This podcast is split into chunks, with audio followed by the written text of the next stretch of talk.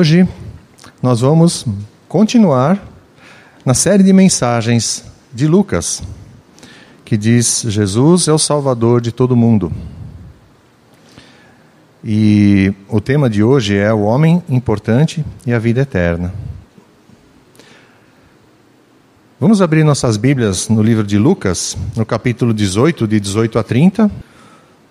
Diz assim: Certo homem importante lhe perguntou né, a Jesus: Bom mestre, o que farei para herdar a vida eterna? Por que você me chama bom? respondeu Jesus. Não há ninguém que seja bom a não ser somente Deus. Você conhece os mandamentos: Não adulterarás, não matarás, não furtarás, não darás falso testemunho, honra teu pai e tua mãe. A tudo isso tenho obedecido desde a adolescência, disse ele. Ao ouvir isso, disse-lhe Jesus: Falta-lhe ainda uma coisa.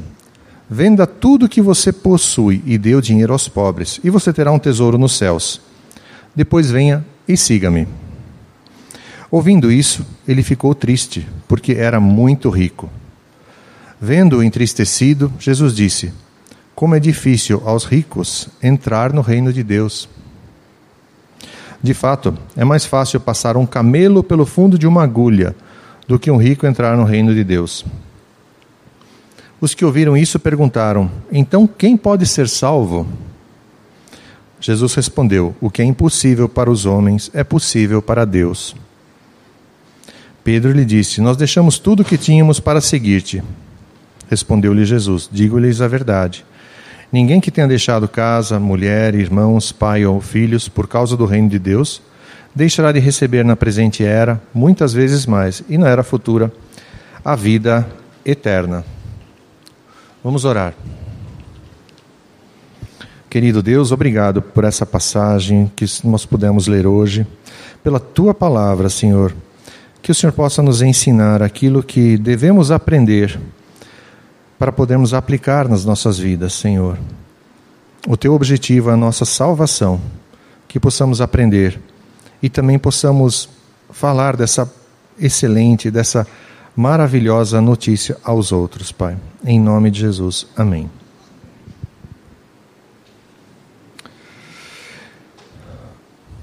Bom, no texto que nós lemos, nós vimos que apareceu um homem procurando Jesus e perguntando o que, que ele precisa fazer para herdar a vida eterna. Era uma pergunta muito boa, não é? Herdar a vida eterna significa o mesmo que ganhar a vida eterna, entrar no reino de Deus, ser salvo. Né? Se alguém usa alguma dessas, dessas expressões, está querendo dizer a mesma coisa. Né? E conforme um comentarista Warren Ripsey, de todas as pessoas que se encontram com Cristo, esse homem chegou com essa pergunta, mas ele encontrou Jesus e saiu pior do que ele chegou. Ele foi amado por Jesus, mas mesmo assim ele desperdiçou a oportunidade da vida eterna. Mesmo tendo buscado a pessoa certa, de ter abordado o tema certo e de ter recebido a resposta certa, ele tomou a decisão errada. Aqui temos alguns aspectos excelentes que o, que o Hernandes Dias Lopes comenta sobre essa pessoa. Alguns aspectos, algumas características dele, e, e vamos ver alguns detalhes. Primeiro detalhe, diz que ele era muito rico. Algumas versões da Bíblia trazem, dizem que ele era riquíssimo. Ou seja, ele tinha todos os meios e recursos financeiros para ter tudo o que o mundo pudesse oferecer a ele. Ele tinha isso. Em segundo lugar, ele era importante. Ou seja, ele tinha alguma posição de destaque na sociedade. Talvez ele fosse algum líder de sinagoga, mas de qualquer forma, ele era uma pessoa importante, era uma pessoa de influência na sociedade. Em terceiro lugar, ele se considerava um fiel cumpridor da lei ele chegou a dizer a Jesus que desde a adolescência ele vinha cumprindo os mandamentos. ele se considerava uma pessoa íntegra. E provavelmente ele vivia de forma honrada. É bem provável que sim. Ele seguia os rígidos padrões morais da época. Ele considerava esses padrões né, de Deus. Ele falou: é isso aí, é assim que eu vou viver. Provavelmente ele podia se olhar no espelho e dizer: Nossa, como eu sou bom, como eu sou, olha como eu cumpro a lei de Deus. Eu tô, isso é suposição, tá, gente? Mas pode ser que tenha sido essa ideia, porque ele disse para Jesus que cumpria tudo. Mas, em quarto lugar, a gente sabe, ele era insatisfeito com a vida espiritual dele. Mas o que faltava para ele? Ele, vinha, ele veio até Jesus perguntando o que, que ele precisava fazer para herdar a vida eterna. Ele tinha tudo de material que ele precisava, mas alguma coisa ainda o estava incomodando. Ainda não estava como diria, como, como devia. Como disse Dostoiévski, no coração do homem, da raça humana, né, existe um vazio. Um vazio do tamanho de Deus. Só Deus pode preencher esse vazio. Nada mais. Né?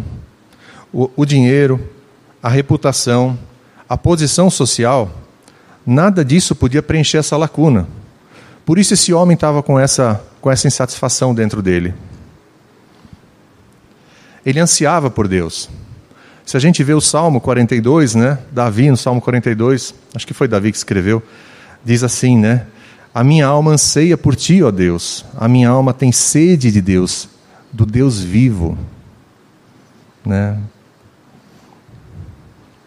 Em quinto lugar, ele era uma pessoa que buscava a salvação. E ele foi direto na pergunta que ele fez a Jesus: Bom mestre, o que farei para herdar a vida eterna?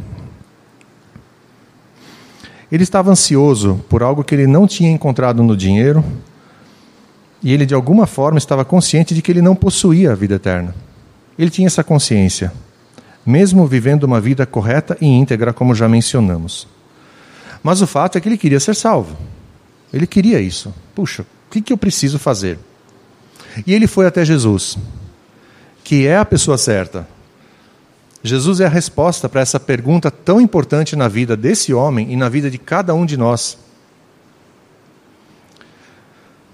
Afinal, a gente sabe que Jesus mesmo disse, né? Em João 14, 6 está escrito lá, né? Jesus diz: Eu sou o caminho, a verdade e a vida, né? Ninguém vem ao Pai a não ser por mim. Então esse homem acertou de ir lá falar com Jesus. Ele não procurou outra pessoa, ele foi direto na pessoa certa. Ele teve essa oportunidade. Quantos de nós não gostariam de ter tido essa oportunidade de falar assim, face a face com Jesus? Né?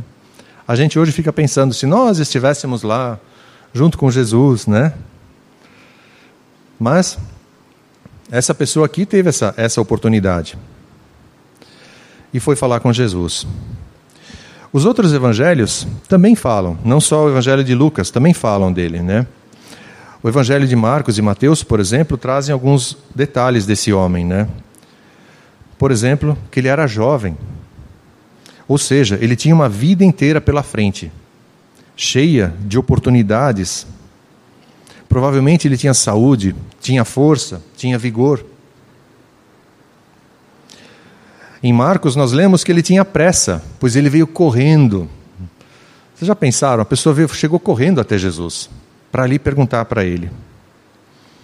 E ele se comportou de maneira muito reverente, porque ele se ajoelhou diante de Jesus. Ele fez isso. Ele demonstrou ter um coração quebrantado. Então, quem estava vendo aquela cena, puxa, olha só esse homem, ele veio, se ajoelhou diante de Jesus pedindo ali a ajuda de Jesus, né? E ali ele estava. Ele tinha um coração provavelmente sedento. E o fato dele se ajoelhar estava demonstrando que não tinha dureza no coração dele. E também no Evangelho de Marcos a gente lê que ele foi amado por Jesus. Jesus lá diz assim: Jesus olhou para ele e o amou. Em Marcos 10, 21. Jesus o amou. Né? Jesus viu o conflito interior desse homem. Ele viu o vazio que ele tinha. Ele viu a necessidade dele e se importou com ele. Né? Então isso para Jesus tocou, tocou muito, muito fundo, né?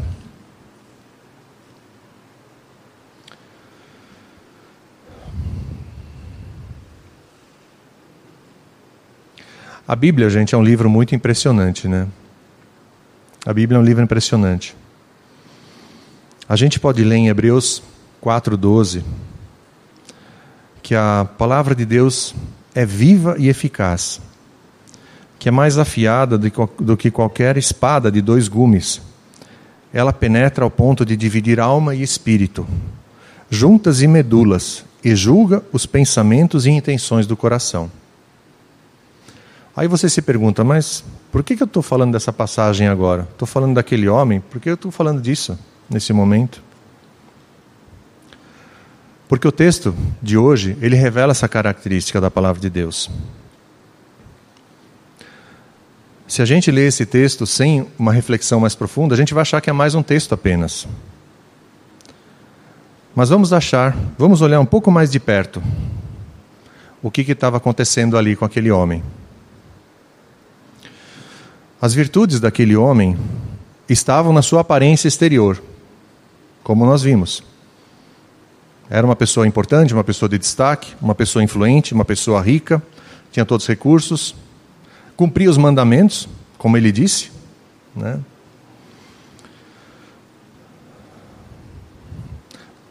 Mas Jesus acabou por tirar a máscara dele. Jesus o amou sim, mas ele precisava mostrar para ele que ele precisava fazer alguma coisa diferente. Ele precisava ter uma visão diferente da vida. E, e que ele estava sendo superficial nesse caso. Jesus foi mais a fundo. Né?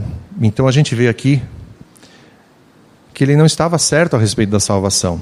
Ele estava vendo a salvação algo obtido por mérito, não pela graça de Deus obtido por coisas que ele obedecia, que ele fazia simplesmente, não pela graça de Deus. O seu desejo pela vida eterna era sincero, mas a maneira de alcançar estava errada. E aqui é importante a gente ficar atento para uma coisa. Todas as religiões do mundo, exceto o cristianismo bíblico, aí eu falo Bíblia mesmo, né, ensinam que o ser humano pode obter favor divino pelas boas obras. Né? Até mesmo algumas, algumas é, religiões que usam partes da Bíblia também podem ensinar que são as obras que salvam, mas não é esse o caso. A gente lê na própria Bíblia, em Efésios 2, 8 e 9: Pois vocês são salvos pela graça, por meio da fé. Isso não vem de vós, é dom de Deus, não por obras, para que ninguém se glorie. Nós não vamos ter motivo de nos gloriarmos na salvação. A salvação é unicamente fruto do sacrifício de Jesus na cruz. Hoje ela está vazia, né? Porque Jesus já desceu da cruz, ele está vivo, né? Outra coisa, esse homem estava enganado a respeito de si mesmo. Ele dizia que cumpria a lei de Deus. Ele cumpria, não, cumpria desde a minha adolescência esses mandamentos de Jesus. Fala mais coisa aí, tá? fala mais coisa porque isso aí tudo eu já sei. Eu já sei de tudo isso aí que você está me dizendo, eu preciso de mais alguma coisa. Na verdade, ele não tinha consciência de quão pecador ele era. O pecado, gente, que todos nós carregamos, é uma rebelião contra Deus. Não é simplesmente uma ação nossa, mas é uma atitude interior que exalta a nós mesmos e desonra a Deus. Esse jovem rico achou que suas virtudes externas podiam agradar a Deus. Afinal, ele observava aqueles mandamentos desde a adolescência. Ele achou que guardava a lei, mas ele havia quebrado o resumo, digamos, o cerne da lei de Deus. A gente sabe, em Mateus 22, 37 a 39, Jesus sintetiza os mandamentos de Deus em dois. Ali diz Jesus: Ame o Senhor, o seu Deus, de todo o seu coração, de toda a sua alma de todo o seu entendimento. Esse é o primeiro e maior mandamento. E o segundo é semelhante a este: ame seu próximo como a ti mesmo. Né? Então, Jesus aqui está dizendo: isso aqui é a síntese, gente, dos mandamentos. Vocês já ouviram falar dos dez mandamentos, não ouviram? Lembra, dez mandamentos? Ah, eu já ouvi alguma vez falar sobre os dez mandamentos. Mas a gente esquece. A gente esquece com muita facilidade deles. Né? E é importante a gente saber. Mas esse mandamento de Jesus aqui, sobre amar a Deus acima de todas as coisas, e ao próximo como a nós mesmos, sintetiza isso. Nós vamos ver um pouquinho mais já já sobre esse tema.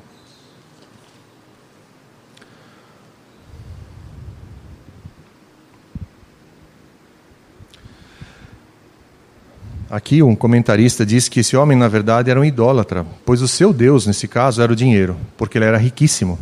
Né? Quando Jesus cita parte dos dez mandamentos, né, você sabe dos mandamentos, né? Ali como nós lemos.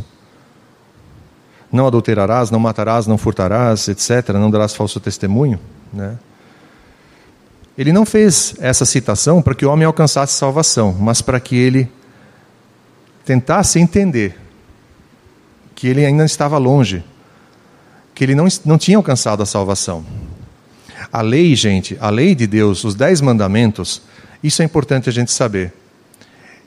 Se a gente conseguir cumprir os dez mandamentos, aí a gente é salvo. Só que tem um detalhe: nenhum de nós consegue e jamais vai conseguir cumprir os dez mandamentos. Os mandamentos, a lei de Deus, gente, serve para mostrar para a gente o quão desesperadamente nós precisamos de alguém para nos salvar. E esse alguém é Jesus Cristo. Em Romanos 3,20, nós lemos: Portanto, ninguém será declarado justo diante dele, de Deus, baseando-se na obediência à lei pois é mediante a lei que nos tornamos plenamente conscientes do pecado. A lei serve para nos mostrar o que é pecado, gente. Isso é pecado. Não é isso que Deus quer que a gente faça. Né? E aí nós precisamos de Jesus. Jesus disse para esse jovem rico que ele precisava se converter. Ele precisava de uma nova vida. Por isso que Jesus disse: Vai, vende aquilo que hoje é o teu Deus, o teu dinheiro, Vende tudo que você tem, dá o dinheiro para os pobres, aí você vem e me segue. Né? Então, como a gente até falou antes, aos olhos das pessoas, esse homem era íntegro. Vocês lembram, né? Era um homem jovem, rico, influente, obedecia os mandamentos, provavelmente vivia vida íntegra, mas Jesus identificou algo que nós não identificamos. Aqui eu vou abrir um parêntese sobre um dos mandamentos. Vocês lembram do décimo mandamento? E chamado oral, hein? Qual que é o décimo mandamento? Em Êxodo 20, 17, a gente pode ler o que está escrito. Mas em resumo, gente, o décimo mandamento é diz: não cobiçarás nada do teu próximo, nada, absolutamente nada. Então aqui tem uma coisa muito interessante para quem estuda direito. Todos os mandamentos, é, exceto o décimo, legislam sobre o comportamento. O décimo mandamento é o único que legisla sobre o pensamento, aquilo que vai na nossa cabeça, no nosso coração. Vocês já pararam para pensar quantos crimes não seriam evitados se as pessoas parassem de cobiçar o que é dos outros?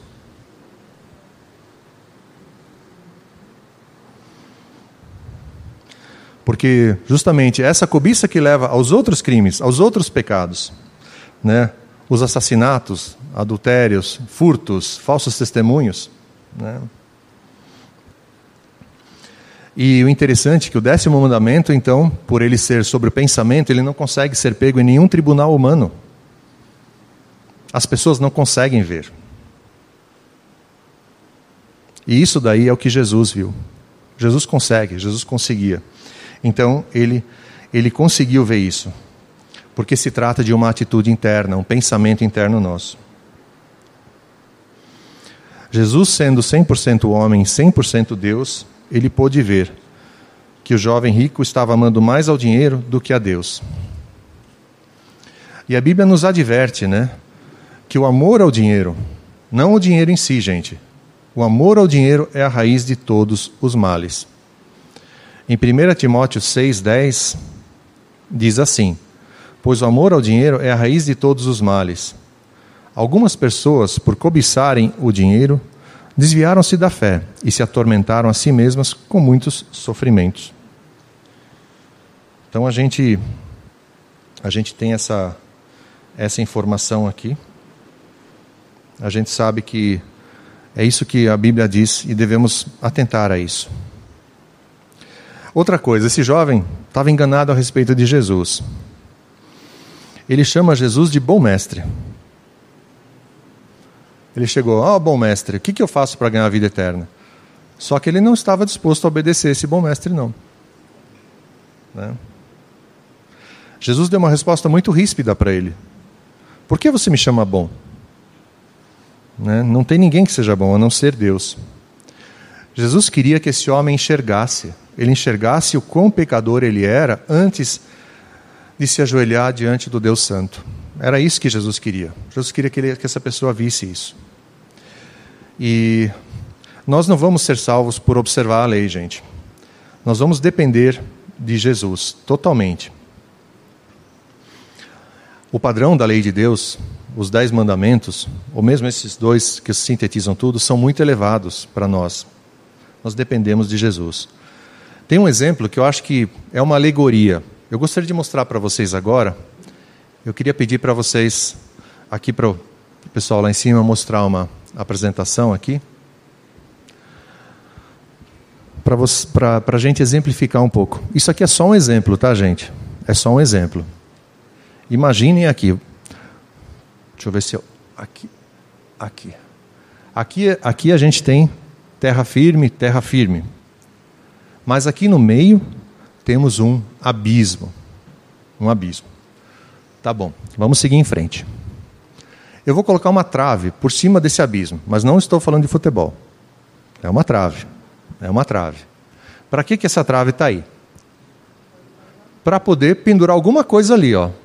Tem alguma coisa pendurada ali. O que, que é aquilo que está pendurado na trave sobre o abismo? O que, que é aquilo? Vamos chegar mais perto. Opa, Parece uma corrente, não é? Uma corrente. Todos já viram uma corrente, não viram uma corrente? E tem alguma coisa pendurada aqui embaixo na corrente. Deixa eu avançar um pouco mais. Opa, tem 10 elos a corrente. Eu acho que você já está conseguindo entender onde eu quero chegar. 10 elos tem essa corrente. Aqui embaixo, eu. Coloque cada um aqui o seu próprio nome. Eu coloco o meu. Cláudio. Né? Cada um de vocês, cada um de nós, coloque o próprio nome aqui. Vamos seguir adiante. Vamos supor que cada um desses elos é um dos dez mandamentos. A gente pode ler em, lá em Êxodo esses dez mandamentos. Depois em casa vocês podem, podem ler com calma. Então, aqui, difícil de ver esse pontinho vermelho primeiro mandamento, né? Eu coloquei só um pedaço dos mandamentos. Aqui, esses, esses parênteses com três pontinhos, aqui diz que tem mais coisas escritas que vocês vão poder ler na Bíblia. Primeiro mandamento: Eu sou o Senhor, o seu Deus, não terás outros deuses diante de mim. Né? Segundo, não farás para ti imagens, nem te prostrarás diante delas.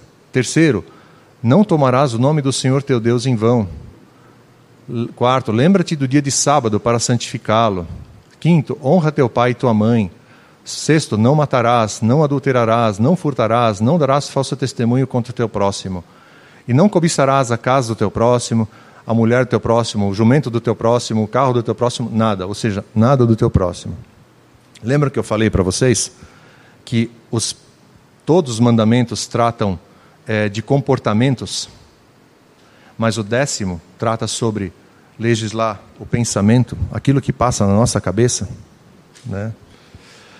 Agora vamos fazer, vamos ver uma, vamos ver uma outra coisa aqui. Vamos voltar aqui para o nosso, para o nosso quadrinho. Eu troquei os nomes agora, não sei se vocês repararam, mas aqui em cima a gente tem salvação. Aqui a gente tem um abismo, aqui a gente tem perdição. No fundo, todos nós estamos como que pendurados sobre o abismo, ou praticamente já dentro do abismo. Né? Assim, vamos dizer, se a gente cumprir a lei, a gente vai ficar a salvo, mas se a gente não cumprir, a gente vai para o abismo. Então vamos seguir em frente. Vamos supor, vamos supor assim só alguma coisa que nunca, acho que ninguém aqui fez até hoje. Não darás falso testemunho contra o teu próximo. Alguém já fez isso? Eu já fiz. Eu já fiz. Mas a gente pode dizer assim: ah, mas foi só uma mentirinha de nada. Só uma mentirinha bem pequenininha. Né? Não, não tem problema nenhum. Gente, vamos supor que a gente tenha feito isso. O que, que acontece se a gente faz, faz, conta uma mentira, dá um falso testemunho? A gente rompe esse elo. O que, que acontece com eu?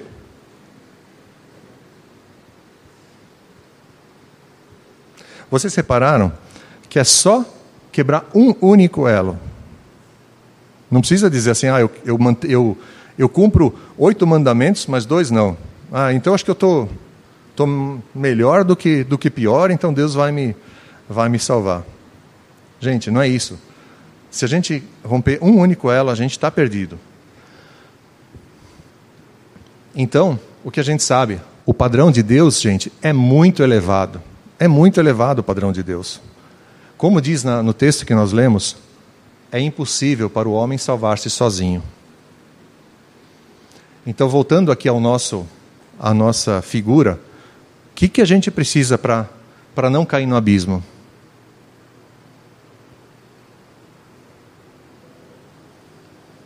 É Jesus a gente precisa de Jesus. Né? E esse jovem precisava entender isso também. Né? Então, Jesus Jesus estava mostrando para ele que ele estava, ele não estava cumprindo os dez mandamentos, ele estava falhando. Ele estava falhando na cobiça, estava falhando no primeiro também, amarás o Senhor teu Deus acima de todas as coisas, amando mais ao dinheiro, né? Então, por isso que Jesus diz: vai, vende tudo que você tem, dá o dinheiro para os pobres, livra-se desse desse, desse seu Deus, né? e vem e me segue. E essa, essa ordem de Jesus exigia uma renúncia total e completa dele. E a resposta, a resposta dele foi que ele ficou muito triste e se retirou. A Bíblia não fala mais desse jovem. A Bíblia não cita em nenhum momento o nome dele. O que a gente consegue extrair do texto bíblico é que ele rejeitou a salvação. Esse é o que a gente extrai apenas do texto. A gente não sabe, no, no fundo, que se, se ele teve alguma outra alguma decisão contrária. Mas nesse momento ele estava preferindo ir ao inferno do que abrir mão das suas riquezas terrenas. Por isso que eu mencionei antes, gente, a Bíblia é um livro extraordinário. A palavra de Deus é capaz de separar nossos pensamentos, nossas intenções. Se a gente lê com cuidado, se a gente reflete com cuidado naquilo que Deus tem para nós. E para concluir, então, temos duas ênfases importantes aqui. Obrigado, pessoal. Pode tirar a apresentação. Obrigado. Duas ênfases importantes aqui nós temos. Em primeiro lugar, os que confiam em suas riquezas não podem confiar em Deus, porque o dinheiro pode se pode se tornar um ídolo para qualquer um de nós com muita facilidade. E Jesus condena que a gente tenha confiança em qualquer coisa que não seja Ele mesmo. Qualquer coisa. Tá? A gente sabe até de pessoas, até que têm muitas posses, que são ricas e são muito piedosas, que vivem de acordo com a vontade de Deus. Mas também precisam vigiar. Né? Também precisam vigiar, lógico.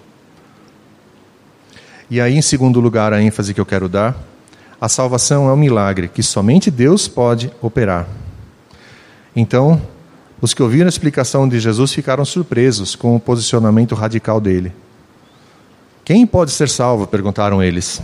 E Jesus respondeu: O que é impossível para os homens é possível para Deus.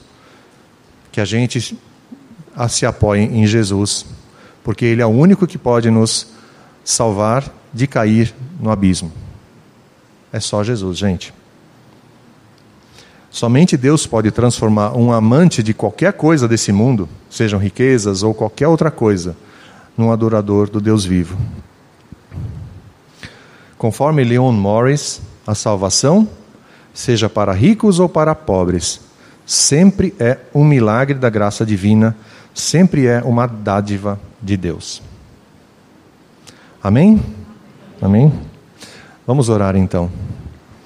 Querido Deus, obrigado pela tua palavra, obrigado porque o Senhor providenciou a salvação por meio de Jesus Cristo. Que a gente confie totalmente em Jesus, não nas nossas obras, porque nós não jamais conseguiremos atender o teu padrão de perfeição, Senhor. Mas precisamos desesperadamente da tua graça, do teu perdão, daquilo que Jesus conquistou para nós na cruz, Senhor. Que nós possamos sair daqui fortalecidos e gratos a Ti por aquilo que Jesus fez por nós. E que isso também traga descanso para nossas almas, sabendo que é o Senhor que nos guarda e que preserva a nossa vida para a eternidade. Muito obrigado pelas tuas palavras e continua conosco. Em nome de Jesus. Amém.